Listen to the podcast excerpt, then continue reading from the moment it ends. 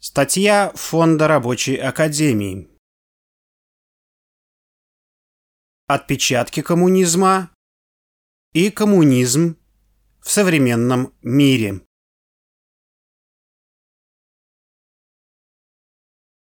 Параграф 1. Проблема формационных отпечатков вообще и отпечатков капитализма в особенности. Величайший гений нашей эры предупреждал будущих строителей нового общества. Цитата.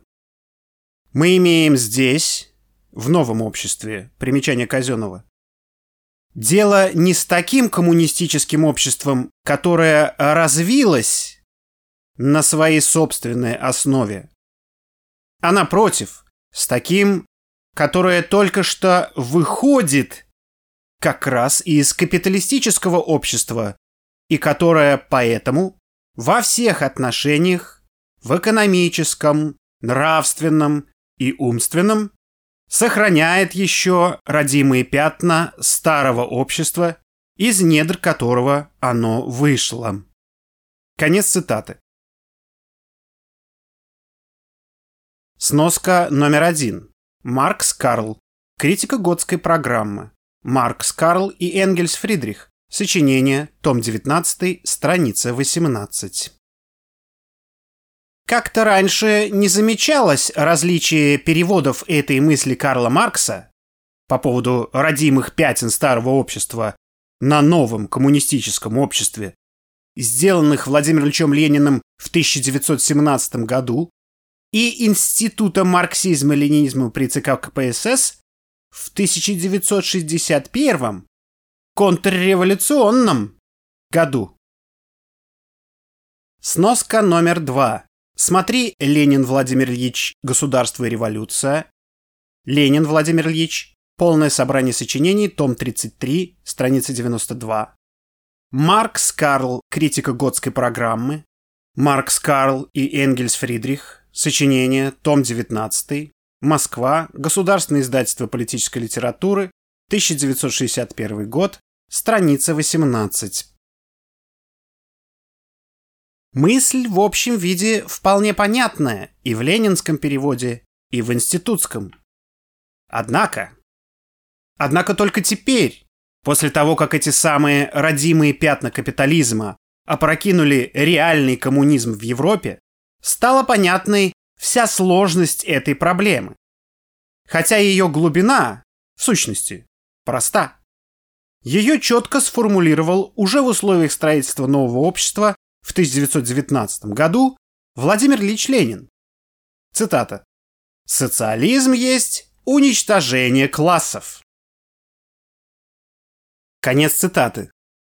Сноска номер три. Ленин Владимир Ильич. Экономика и политика в эпоху диктатуры пролетариата. Смотри там же, том 39, страница 276. Понятно, в сущности, говорится об уничтожении капитализма вообще и в переходном периоде, и отпечатков его в построенном социализме.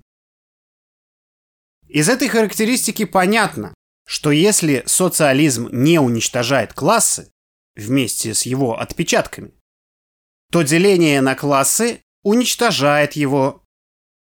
Для особенно неподготовленных читателей речь идет не о физическом уничтожении людей, а об экономическом уничтожении, то есть об изъятии экономического основания эксплуатации, частной собственности на средства производства и преодолении разделения труда между людьми. Для полного уничтожения классов недостаточно национализации и реального обобществления средств производства в переходном периоде. Для уничтожения отпечатков старого общества, в том числе остатков классовых различий, нужен длительный период развития социализма на его собственной основе, когда правящий класс, его партия и государство сосредоточено на решении этой задачи. Однако вот этой сосредоточенности как раз и не хватило, ее оказалось недостаточно, особенно в послевоенный период. Начать с того, что зачем-то понадобился другой перевод рассматриваемой мысли Карла Маркса. Хотя не надо большого ума, чтобы увидеть преимущество перевода Владимира Ильича Ленина. Видимо, кому-то понадобилось упрощение перевода, сведение его к формальной лингвистической правильности, а на деле к упрощению мыслей учителей и, таким образом, к затемнению сознания читателей. В повседневной пропаганде, особенно в устных речениях, этому затемнению текста подлинника соответствовала замена слов Маркса о родимых пятнах во всех отношениях, в экономических, нравственных и умственных, на пятна в сознании и поведении людей, что обедняло содержание мысли и уводило читателей и слушателей в сторону субъективизма, а проще оглупляло. У Маркса определенно сказано «мутармален», буквально «родимые пятна», родинки. Но и просто «маль» — родимое пятно, а также знак, признак. Поэтому Марксу здесь важно было указать не знак чего-то, тем более не признак, а нечто родовое, присущее изначально самому предмету, чему-то идущему от корня, от основания. Но столкнувшись с новой темой и проблемой в ситуации дефицита времени в период острой полемики с лассальянцами и анархистами, которая тогда шла, он не нашел ничего лучше, чем выразить мысль через образ родимых пятен. Это емкий и довольно точный образ. И то, что гений Маркса сумел выразить и донести до компетентных читателей эту мысль об особенности выходящего из недр капитализма нового общества, составляет его неприходящую заслугу. Это замечательный ход, поэтому мысль вполне ясна. Ленин в ситуации революции, то есть уже практического подхода к строительству нового общества, понял проблему в более общем и глубоком виде для конкретного приложения в ходе революции. И он переводит слово «образ» в термин «отпечаток». Здесь смысл при сущности, основание, сохраняется. А внешность, присущая образу родинки, и множественность, создающая неопределенность, исчезают. При применении в контексте всего мировоззрения марксизма в целом, этот термин превращается в важнейшее понятие.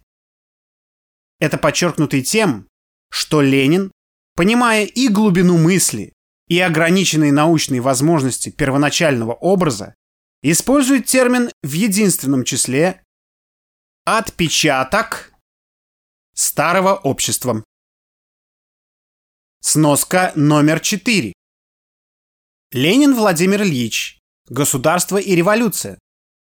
Там же, том 33, страница 92. Здесь, во-первых, предмет сохраняется в его материальности. Это реальный материальный отпечаток реального предмета. Во-вторых, Термин отрывается от конкретного единичного материального предмета и конкретного реального образа и переносится из почти чувственной сферы в рассудочно-понятийную, где слово «образ» превращается в термин. В-третьих, термин в процессе его использования в широком контексте превращается в понятие «отпечаток». В-четвертых, Отпечаток теперь есть не только на поверхности предмета, то есть все же достаточно внешним образом, а он может быть и в теле самого предмета исследования, то есть внутри общества, хотя и как нечто иное, другое или даже отрицательное.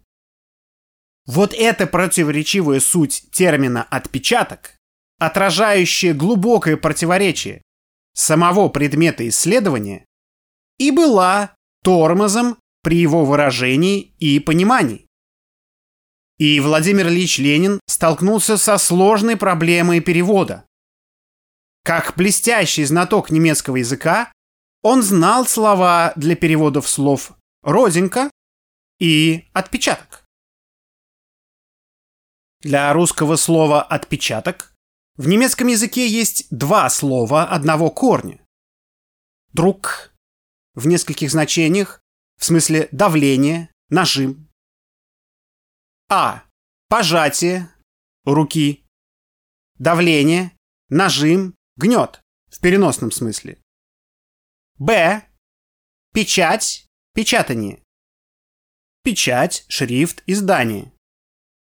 А также Eindruck в двух значениях. А. Отпечаток, след, также и в переносном смысле. Б. Впечатление. Вполне подходящего русского слова для выражения этого понятия нет. Да и в немецком языке тоже проблема. Но в двух немецких словах есть оттенки, подходящие для передачи присущего предмету свойства отпечатка, следа, и его действия, давление, нажима на предмет, которому он присущ. И развивая эти значения термина «отпечаток», Владимир Ильич Ленин прибавляет им своей определенности следы традиций старого общества, пережитки капитализма и другие. И в дальнейшем он успешно использовал это понятие. Сноска номер пять. А вот наследники В.И. как-то не доработали. В справочном томе к четвертому изданию его сочинений нет слова «отпечаток». В сталинских томах тоже нет Видимо, тогда это проявление еще не привлекало внимание политиков, экономистов и других исследователей.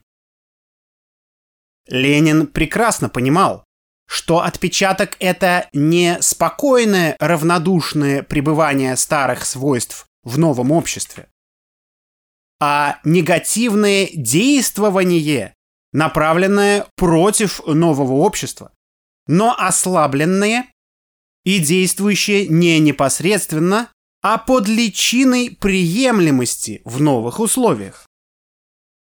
Поэтому борьба с пережитками требует прозорливости и бдительности, сосредоточенности, терпения и упорства против сил и традиций старого общества.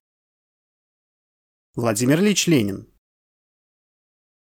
В условиях построенного социализма в середине 1930-х годов эта проблема усложнилась.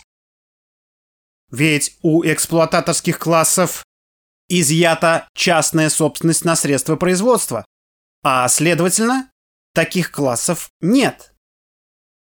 А стало быть, и уничтожать нечего и некого. Вроде бы так. Но тогда тупик. Все, борьба кончилась, а Ленин устарел в своей формуле? И с этим противоречием смирились и жили многие советские идеологи и политики. А Юрий Андропов спрятал его за любимой ширмой либерал-социалистов. Мы. Мы не знаем общества, в котором живем. Кто эти мы? Сноска номер шесть. Здесь говорится «мы», а подразумевается «вы». Вы не знаете. Любимая ширма предателя Яковлева, которого он направил послом в Канаду. Что ж, о контрреволюции в верхах мы тогда не знали, но догадывались. Многие ученые и политики хорошо знали наше общество. Те же Попов, Ельмеев, Сергеев, Косолапов, да и многие другие. Так что было у кого спросить об обществе. Но не было задачи.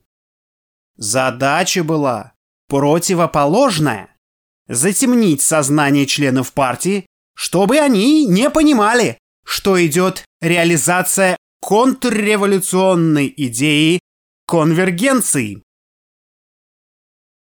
Капитализм оказывает давление на новые общества не только внутри страны, но и извне. Если рассматривать развитие социализма в контексте окружающего большинства капиталистических стран, оказавших сильнейшее воздействие на новые общества извне, вплоть до военного, то этот вид воздействия тоже не стоит исключать из внимания. И вот теперь, в силу особенностей развития социализма в СССР и его уничтожения, вопрос о взаимодействии давления, нажима буржуазии внутри СССР и такого же давления извне, особенно от империализма США, вопрос об отпечатках, следах капитализма и его давлении приобретает новую эвристическую ценность. Хотя вопрос о родимых пятнах капитализма в социалистическом обществе специально не рассматривался, он получил разъяснение в ходе дискуссий экономистов о фазах развития социализма в 1970-1980-х годах. Тогда некоторые профессора и академики из факта наличия родимых пятен капитализма, отпечатков и остатков, пережитков капитализма в сознании и поведении людей, делали вывод о двух разных самостоятельных способах производства и, соответственно, о двух основаниях общества и даже о разных обществах – социалистическом и коммунистическом. Дискуссия увяла, а проблема осталась. Осталась и продолжала запутывать общественное сознание. Конец первого параграфа.